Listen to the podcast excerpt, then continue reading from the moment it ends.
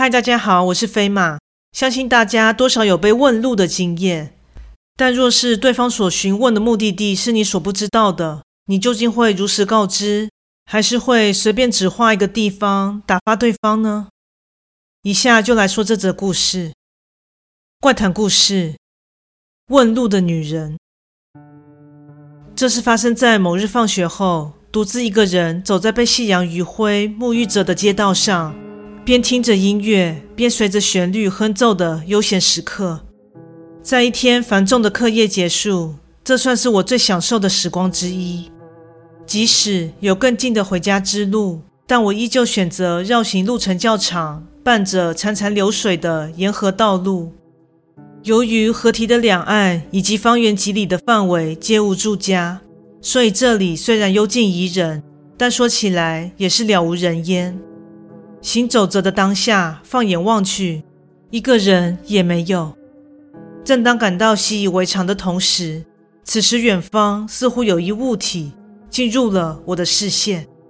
稍微聚精会神地朝那东西注视，发现是一个人朝着我的方向走来。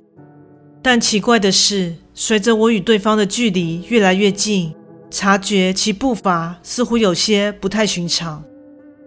感觉那种移动方式并非正常走路的姿态，像是腿部有受过创伤般一瘸一拐的步履蹒跚的前行着。正当我俩终于近在咫尺，这才看清对方的外貌。那是一个穿着长大衣的女子，不过由于她戴着一顶宽檐帽，加上头发非常蓬乱，将她的五官完全盖住了，所以我无法看清其样貌。由于来者看起来实在古怪，我便决定稍微跟他保持一点距离。就当我跟他面对面时，对方突然开口了：“请问前巨路一千两百号怎么走啊？”说起他问路的声音，不知为何也让我产生了疑惑。照理来说，声音是正对着我发出的，但此时却觉得音源似乎有些距离。也像是被什么东西阻隔一般。前巨路一千两百号。说真的，我真的没有听过这条路。话说，这条路真实存在吗？再思考了一下，实在是没有头绪。眼看对方一直在等待着我的回复，而当下不知是一时放不下面子，还是什么的，觉得非要生出一个答案不可。于是我就做了一个让我后悔不已的决定。你说的地点，往这里直直走下去，走到市区后，道路的尽头再右转，走到底就是喽。说真的，我真的不知道自己到底在胡诌什么。而对方在听了答复后，丝毫没有犹豫的便向前走去。我在转身打量他几秒后，便继续踏上归途。由于这条河岸道路，我已经不知道走了多少回。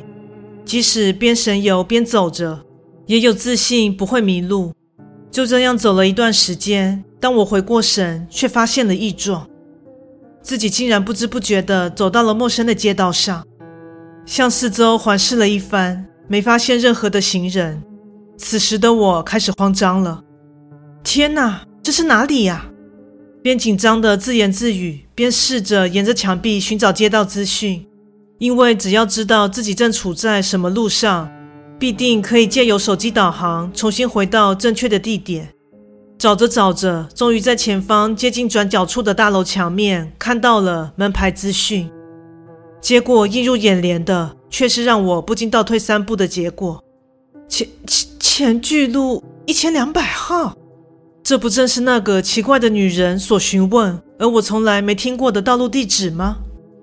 在背后渐渐被冷汗浸湿的同时，正后方传来了拖一般的脚步声。一转头，那个奇怪的女人正缓缓地自背后向我靠近。而此时，不知是太害怕，还是受到不知名力量的影响，我居然全身动弹不得。不到一会儿功夫，那女人已经来到我的身边，她停住在我耳边，背向我说道：“你人真好。”还亲自为我带路呢。此时，我发现了一件让我不禁想失声尖叫的事实：原来这女人从头到尾都是倒着行走着，也就是说，她的头是一百八十度转向后方的。难怪一开始我俩面对面的时候，会觉得她的声音有些距离。之后，我似乎不知何时晕厥了过去。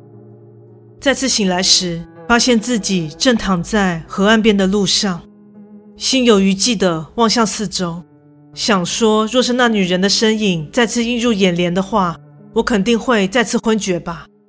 还好，这样的预想并没有发生。此时，我突然觉得，是不是因为跟对方说了谎，所以才因此被惩罚的呢？但一开始就说自己不知道的话，不知会不会发生另一件怪事呢？从此之后，我就再也没有走过那河边道路了。